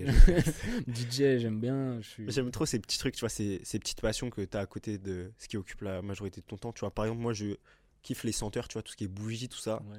Et euh, c'est pas des grosses passions de là euh, en faire mon job, mais j'aime trop ces, ces petits trucs-là, tu vois. Ouais, mais c'est trop intéressant. Mais faut, à mon avis, il faut que chaque être humain il soit capable de d'avoir 4-5 trucs. Il sait, vas-y, s'il il se fait chier ou s'il a un petit coup de mou, il peut se réfugier là-dedans et c'est cool. Ceux qui ont la chance d'avoir un truc qui les surpassionne, Ouais, qui les genre euh, anime. qui les vraiment. anime en mode euh, si si je rappe pas là demain, je meurs. Mhm. Voilà, c'est on sait c'est qui est tout double, tu vois, mais c'est trop kiffant de se dire euh, tu vis pour ça. Et euh, moi, j'ai pas ce truc-là. J'aime trop ma marque, j'aime trop ma société et tout, mais j'aime trop, euh, j'aime bien. Euh, Oui, voilà, bah, plein de petits trucs différents, tu vois. Je pense qu'il faut que chaque être humain puisse. euh, Et puis c'est des trucs qui te tombent dessus au pif, Mhm. à un moment donné dans ta vie. Je me suis pas passionné du jardinage quand j'étais petit, tu vois. Pourtant, Ouais. ma grand-mère et ma daronne jardinaient, donc j'ai vu ça, j'avais ça sous les yeux. Ça me passionnait pas plus que ça. Ok. À un moment donné, genre, je me suis cassé la jambe au foot et tout. J'étais bloqué chez moi. J'ai commencé à regarder comment faire des terrariums, des trucs. Et ça m'a fait trop kiffer. Vas-y. Ok. Donc, tu vois, c'est le hasard. Et au final, c'est un truc un peu euh, random. Mais ça fait du bien, tu vois. De- en tout cas, de nos jours où on a beaucoup le- les yeux rivés sur nos téléphones, c'est cool d'avoir une passion qui te qui t'amène dehors. Mhm. Je fais beaucoup de rando aussi. Ça, c'est trop cool. Une passion qui te fait utiliser tes mains. Ça, c'est très méditatif. De faire, euh, je sais pas moi, euh, de la poterie, peu importe. Bref, voilà, petit instant euh, philo. Euh, j'ai commencé Walk in Paris et j'avais un taf à côté. Ok. Et, Un euh, side hustle, comme dirait Magonifa. Voilà. Et en fait, je faisais les deux. Et du coup, je faisais à moitié Walk in Paris. Et le taf que je faisais, je kiffais pas du tout. Ok. C'était quoi euh, Alors, en, en vrai de vrai, quand j'ai commencé la marque, je faisais livreur de pizza, je, je finissais les, les études et tout. Ça, c'était cool, il n'y a pas de problème. Et à un moment donné, je me suis dit, vas-y, tu sais quoi, est-ce que je vais vraiment vivre d'une marque de t-shirt? Je sais pas. hein. Je vais reprendre les études, j'ai fait un BTS, et j'étais en alternance. Et staff, c'était. euh, bah, j'étais dans un bureau, je faisais community manager un peu euh, pour des, pour des startups Mhm. ça paraissait cool comme ça. Mais bref, l'équ- l'équipe était nulle. Euh, je pouvais rien faire, de, tu vois, créativement parlant. J'étais bridé, c'était à l'autre bout de Paris. Euh, on, on- on me laissait pas me développer. euh, moi, j'aime bien, tu vois, donner mon avis et, Ok. et- et dire ce que j'ai envie un peu, tu vois. En tout cas, donner ma vision. Et là, on me disait, fais ci, fais ça. Alors que j'étais dans les startups, tu vois, c'est des, quand même censé être tenu par des, des jeunes qui sont là pour euh, innover, créer et tout. Et bref, ça m'a ça m'a saoulé. Je me suis dit, ouais, tu sais quoi, je m'arrête je me mets au chômage et puis je vais me mettre à 100% sur Walk. Si ça marche, euh, si je peux me payer dans un an, tant mieux. Sinon, tant pis, moi j'aurais essayé à 100%, tu vois. Ok, je capte. Et euh, du coup, ce travail-là, tu avais Walk euh, en parallèle. C'était pas trop chronophage pour toi en termes de temps? Même tu pouvais pas t'investir autant que tu voulais sur ta marque? Ouais, bah déjà, je peux pas m'investir comme je voulais sur la marque. Et. bah, je faisais pas grand chose d'autre, quoi, du coup. Je rentrais du taf, je pensais à la marque. Le week-end, si j'avais du temps, je faisais un shooting. Donc la marque était un peu. euh, elle vivotait. À ce moment-là, Léo faisait des tournées, des trucs, donc c'était. Que moi pour tenir le truc, Mhm. et c'était. Ça ressemblait pas à grand chose, tu vois. C'était l'époque où on faisait juste des Woody brodés et qu'on essayait de placer sur des. sur des rappeurs, tu vois, en quat- en 2014, un truc comme ça. Et euh, bah ouais, non, si, c'était archi chronophage. Après, tu sais, quand t'aimes. J'ai toujours aimé Walk. Ça Ok. m'a toujours fait, fait kiffer. Donc, euh, quand t'aimes, tu comptes pas, tu t'en fous si tu te couches un peu plus tard, c'est pas grave. Ok. Et euh, tu vois, tu nous parlais aussi de cette période de chômage, tout ça. Et euh, est-ce que ça a été facile à accepter pour euh, ton entourage familial, par exemple, tu vois? Est-ce qu'ils ont été là pour te soutenir, t'accompagner là-dedans? Ouais, de ouf. J'ai eu grave de la chance. Bah, justement, en fait, au début, bah, je la comprends, tu vois, ma mère, elle m'a dit, t'es sérieux, tu veux vraiment faire une marque de vêtements et tout, essaye, refais une année d'études, alternance, essaye de voir. Moi, j'avais carrément, dès que j'ai eu l'idée Walk in Paris, j'ai- quitté, j'ai fait que ça à 100% Mhm. pendant un an. Après, je me suis dit, bon, vas-y, peut-être t'as raison et tout, et pour le faire plaisir aussi un peu, je me suis dit, vas-y, je vais refaire cette année-là. Et finalement, merci parce que ça m'a permis de me rendre compte que j'aimais pas, que j'avais pas envie d'être, euh, de travailler pour un boss, en tout cas pour un boss qui me fait chier, tu vois. Donc, euh, non, ça m'a trop aidé. Et en fait, quand t'es daron, ils voient que ce que tu fais, ça t'anime. Ils peuvent pas trop. Et que c'est pas mauvais, et que c'est pas néfaste. Je pense que si c'est des bons parents, il n'y a pas de problème. Moi, ils m'ont direct soutenu, ils m'ont toujours aidé. Euh, mon daron m'a donné 1000 euros quand j'ai commencé la marque. Euh, ma mère, hier encore, on était avec ma mère en train de faire des cartons. Elle m'a- Elle m'aide de ouf. Euh, elle m'aide à faire même les factures. Donc, c'est vite devenu. je suis vite devenu le centre de l'attention dans la famille avec ma marque. Ok. tu vois, Parce qu'ils m'ont tous aidé. Ma soeur, ma mère, même mes grands-parents, ils m'aident. Donc, non, j'ai eu la chance d'être archi bien soutenu. Ok, c'est c'est lourd. Donc, euh, tu vois, à la base, euh, la marque de vêtements, ça part d'une impulsion purement créative, tu vois, de votre part, euh, j'ai l'impression. Mais à un moment, même, tu vois, quand tu t'es mis en chômage, tout ça, ça veut dire que tu n'as plus forcément d'argent qui rentre et il faut vivre de ce business-là. Est-ce que ce côté plus business, des fois, il t'a freiné dans ta créativité, dans le sens où tu passes plus de temps à discuter avec les usines, à négocier des prix, et au final, ça prend plus de raisons pour laquelle tu as commencé, quoi?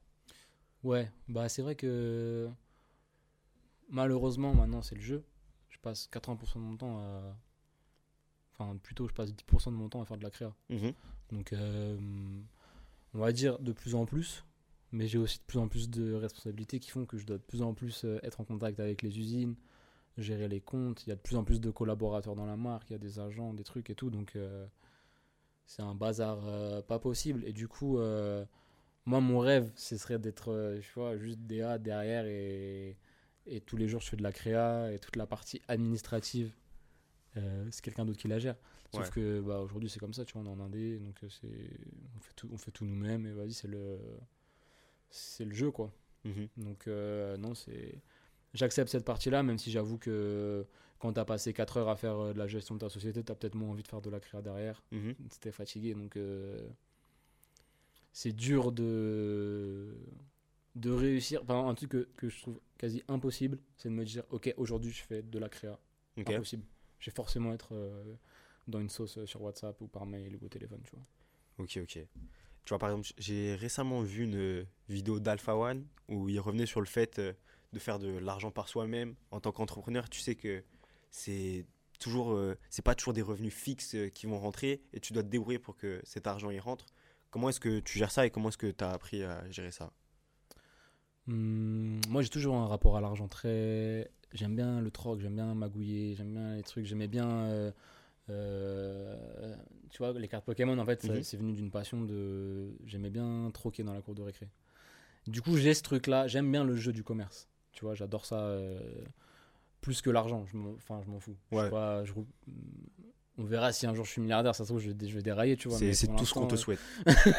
Moi, je pense que je déraillerai pas, il a pas de problème. Mais euh, ce que je veux dire, c'est que j'aime bien vendre des trucs. Mhm. Après, avoir de l'argent, je m'en fous un peu, tu vois. Mais ça m'a toujours excité, en fait, de me dire, oh, je fais des t-shirts, je vais les vendre. Et un gars, il va me donner de l'argent pour un truc que j'ai créé. Ouais, Je même ça ça, intéresse les gens, tout ça. ouais, ça intéresse les gens et c'est. Bah, c'est trop valorisant de, de réussir à vendre un truc que tu as créé toi-même. Je sais pas, ça te flatte ton ego de ouf. Et du coup, euh, c'était quoi la question de base? Bah, c'était euh, comment est-ce que tu Ah, as mon géré. Comment est-ce que tu as tu te, tu te dis que tu dois sortir cette collection à ce moment-là, que Ouais. tu vois, t'as pas le revenu fixe d'un salaire qui rentre chaque mois où tu es tranquille? Enfin, peut-être que tu en as, tu vois, euh, en perso, mais pour l'entreprise, tu vois, je parle. Ouais, c'est très très dur. En fait, je suis quelqu'un de très économe dans la vie de tous les jours. Ok. Tu vois, je fais jamais de dépenses, euh, je me fais kiffer, hein, mais je fais jamais des dépenses excessives. Et du coup, je suis en tant que gérant de Walk in Paris, je dois faire l'inverse. Je dois tout le temps investir. Mhm. Dès que j'ai de l'argent, qu'il y a de l'argent qui dort, il y a forcément un truc à, à faire pour faire, euh, pour faire pull up la marque avec cet argent-là. Donc, je sais pas moi, créer des protos, euh, lancer une boutique, Ouais. tu vois, ça, ça coûte de, ça, ça- ça coûte de l'argent. Et du coup, euh, bah, trouver l'équilibre entre euh, être économe dans ta vie euh, privée et être, euh, pas dépensier, mais genre être, investir tout le temps, tout le temps investir sans se dire, bon, vas-y, il faudrait que je prenne un peu ma part de temps en temps. Mhm. Moi, je me dis toujours, non, vas-y, là, si cette année-là, le- l'objectif c'est la wall tape et la, la boutique, je mets 1000% là-dedans, moi, c'est pas grave, tu vois. Si je Ok. fais mon petit, mon petit salaire, il a pas de problème. Et du coup, voilà, faut trouver le juste milieu entre ça et ça.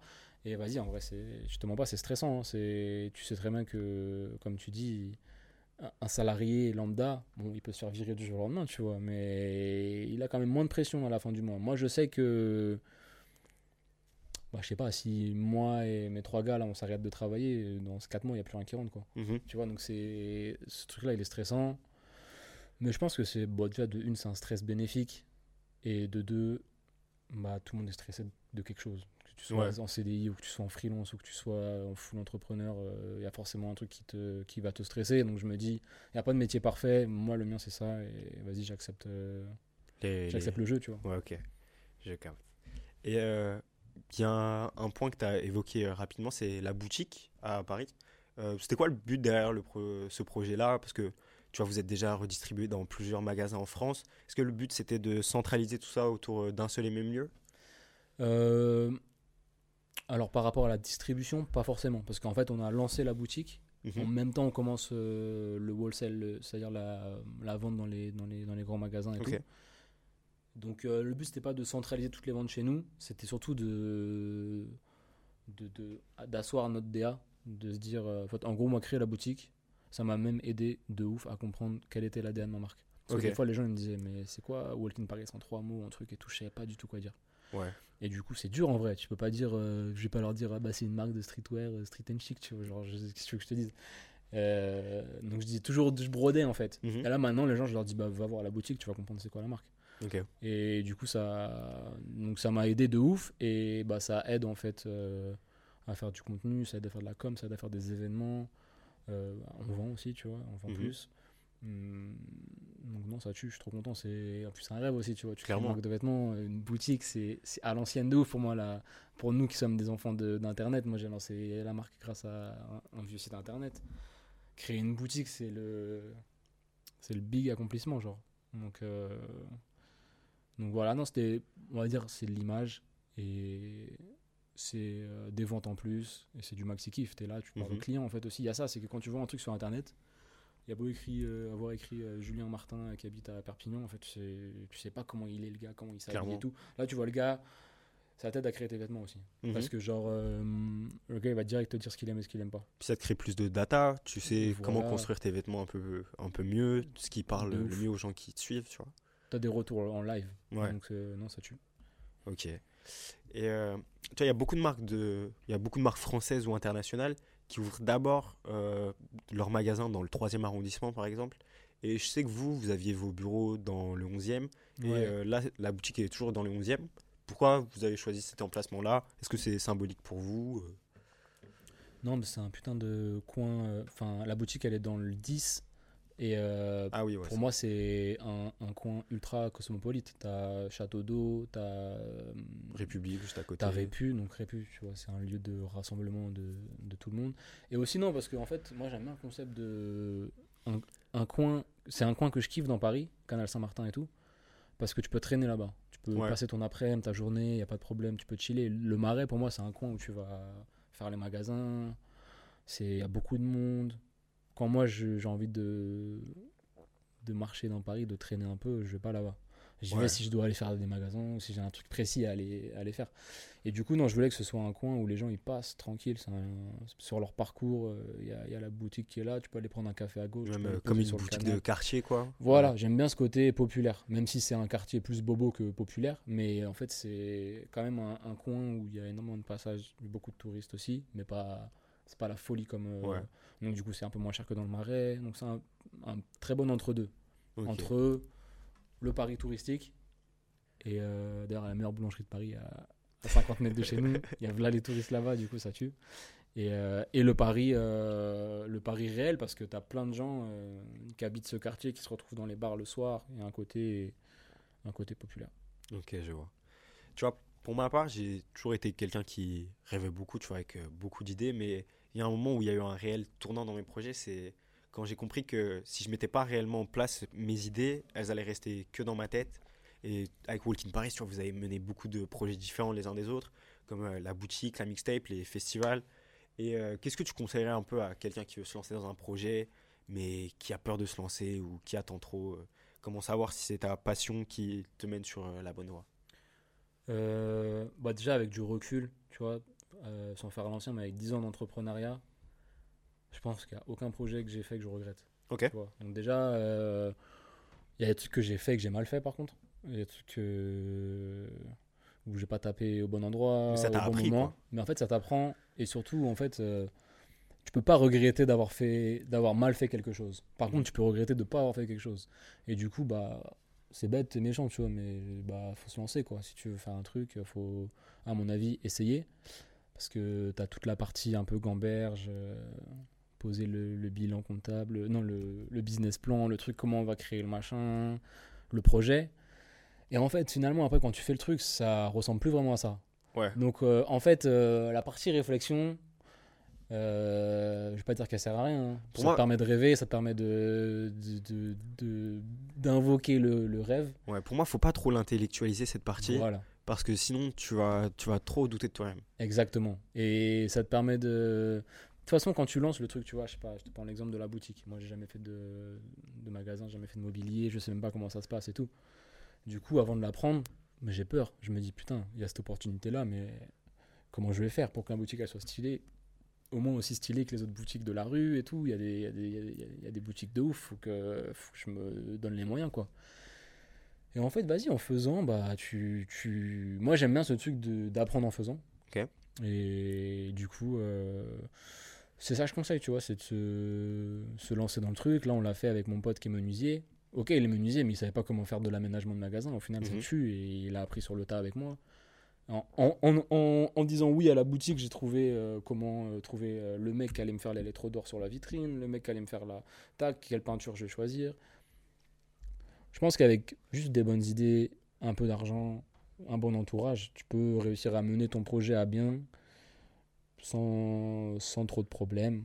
Après, ça a l'impact que tu que, que avais envie que ça ait ou pas, ça, tu vois, ça, Mhm. c'est pas très grave en vrai. Du moment que tu as réussi à réaliser ton truc Et du moment que tu as essayé en vrai. et que tu as essayé, ça tue. Moi, j'aime bien le truc de d'apprendre en faisant, quoi. Mhm. Du coup, bah, le conseil, ouais, c'est pas trop, pas trop réfléchir, quoi. Tu vois, des fois, il y a le, un schéma comme ça qui, qui traîne sur Twitter, c'est genre. euh, euh, faire quelque chose, c'est euh, 90% du temps à penser à le faire et genre 10% du temps à vraiment le faire. Faire, ouais. Tu vois, et du coup, en fait, si t'enlèves ces 90% là, faut pas, tu vois, faut quand même faire ton plan. Mais c'est du temps, en fait, où tu te poses trop de questions. Et tu, justement, comme tu dis, tu remets trop en question le, ça te fait douter de ouf. Ok. Tu vois, dans chacun des projets dont j'ai parlé juste avant, tu vois, la mixtape, euh, le festival, euh, la boutique, on ressent toujours euh, l'ADN Walk in Paris et vous avez suivi une sorte euh, de ligne directrice. Tu vois, tu me dis qu'il n'y a aucun projet que tu regrettes. Est-ce que tu as déjà refusé un projet qui avait l'air alléchant au début, mais après tu vois que ça correspond pas à ta vision, tu vois que ça correspond pas à tes valeurs, tout ça? Ouais, bah, des collabs déjà. Où On se dit, euh, bah, pff, ouais, en vrai. euh, moi, ce que j'aime quand- dans une collaboration entre deux marques, c'est quand le produit il prend le dessus sur le, sur le co-branding. Pas juste genre dire, euh, ah ok, c'est cette marque et cette marque, c'est trop stylé. Ouais. faut que le produit soit. Il faut que les gens ils disent ouais, le produit est trop stylé. Du coup, si pour moi c'est juste euh, mettre deux, deux noms de marque les uns à côté des autres et que euh, je vois pas d'opportunité de faire euh, une pièce stylée, ça me ça m'intéresserait pas forcément, tu vois. Ou des fois aussi, c'est des, des stylistes qui te demandent des placements, des placements de produits sur des artistes. Tu leur dis, ouais, non, ça colle pas trop avec la de la marque. euh, tu- quand t'as un artiste un peu plus dans notre truc, tu nous dis. Voilà. Ok. C'est quoi un peu la suite là pour euh, Walking Paris? Tu nous as parlé d'une collection là qui arrive bientôt. Ouais, bah, petite collection euh, classique là, la petite collection été de l'année. Euh, une collab avec Shot cette année, Partie 2. partie 2. Toujours des cuirs, des vestes en cuir. Let's go. Euh, comme l'année dernière, elle était hyper, euh, hyper intense euh, dans les projets. Tu vois, avec, c'était très nouveau pour nous de faire la tape, de faire le magasin, de commencer à revendre dans les, dans les galeries Lafayette, les trucs. Ça a fait beaucoup de, ça a fait un step-up énorme d'un coup. Pas forcément financier, mais tu vois, dans nos têtes, de se dire ah putain, ouais, tout ça d'un coup et tout.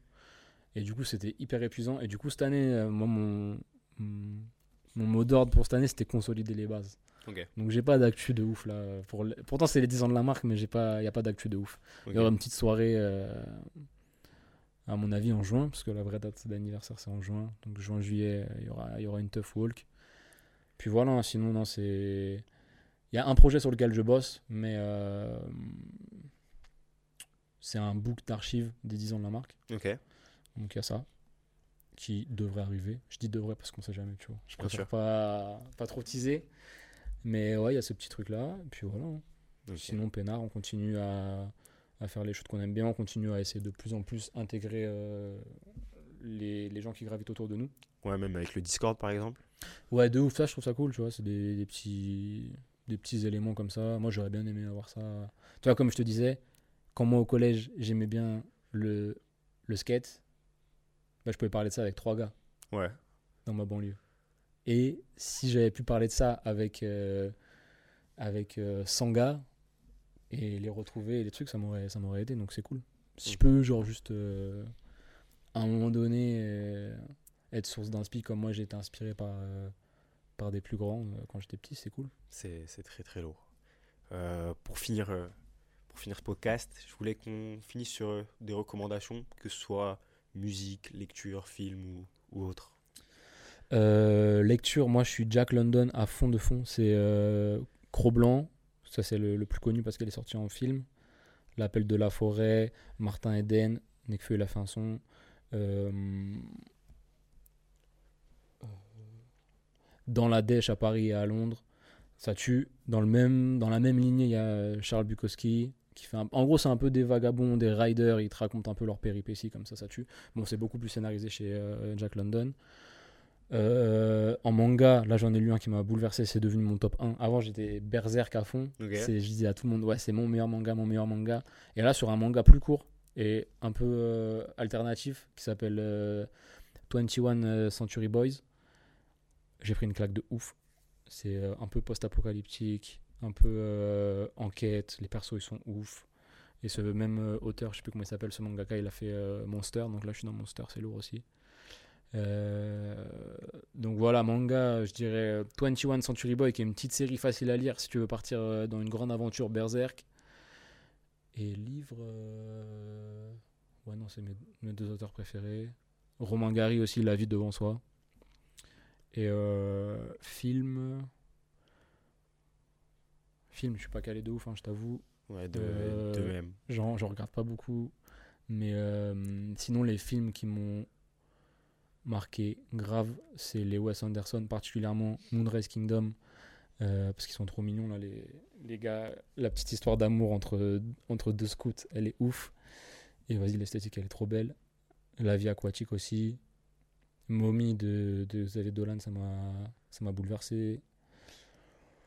Hum, ouais, c'est- bien déjà.